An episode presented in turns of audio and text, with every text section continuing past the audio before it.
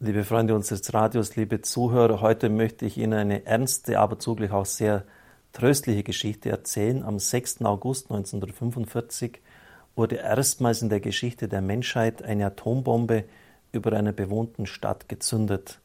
Ein ungeheurer Lichtblitz leuchtete auf und Hiroshima war von kochendem Rauch bedeckt, eine Stadt mit über einer halben Million Einwohnerzahl. Eine riesige Rauchwolke erreicht innerhalb von drei Minuten die Stratosphäre. Die ganze Stadt war vernichtet. Was blieb, waren nur Dunkelheit, Tod, Feuerbrände, Stöhnen und rasend sich ausbreitender Schrecken. Es gibt aber noch eine andere, weithin unbekannt gebliebene Botschaft in Hiroshima, eine tröstliche Botschaft der Hoffnung, die man so überschreiben könnte, das Gebet ist stärker als die Atombombe. Maria, Königin des Rosenkranzes, beschützte auf wunderbare Weise eine kleine Gemeinschaft von vier Jesuitenpatres. Sie lebten in einem Pfarrhaus, nur acht Häuserblocks vom Explosionszentrum entfernt.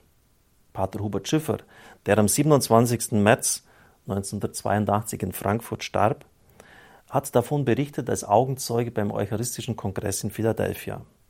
Als 30-jähriger Pfarrer war er in der Pfarrei Aufnahme Mariens in den Himmel Hiroshima im Einsatz. Niemand konnte sich erklären, warum diese vier Jesuiten, die 1976, das war zur Zeit dieses Kongresses, alle noch am Leben waren, in einem Umkreis von 1,5 Kilometer als einzige von Hunderttausenden überlebt hatten.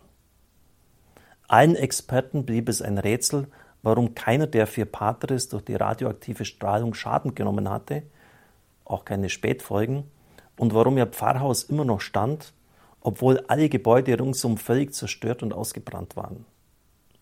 200 amerikanische und japanische Ärzte und Wissenschaftler hatten die Patres untersucht. Sie fanden aber keine Erklärung. 33 Jahre nach der Explosion lebten sie noch ohne Spätfolgen und bei bester Gesundheit. Staunend hörten alle immer wieder die gleiche Antwort auf die vielen Fragen. Ich befand mich im Zentrum der ersten Atombombenexplosion und lebe immer noch unversehrt. Ich bin mit der Zerstörung nicht in Berührung gekommen. Können Sie es nicht genauso wie wir machen? Als Missionare wollten wir in unserem Leben einfach die Botschaften der Gottesmutter von Fatima leben. Deshalb beteten wir täglich den Rosenkranz. Das ist die einzige Sache, die uns von anderen unterschied. Eine geradezu unglaubliche Geschichte, liebe Zuhörer, ein Wunder der Bewahrung. Ich hoffe, dass Sie genauso staunen können wie ich darüber. Alles Gute.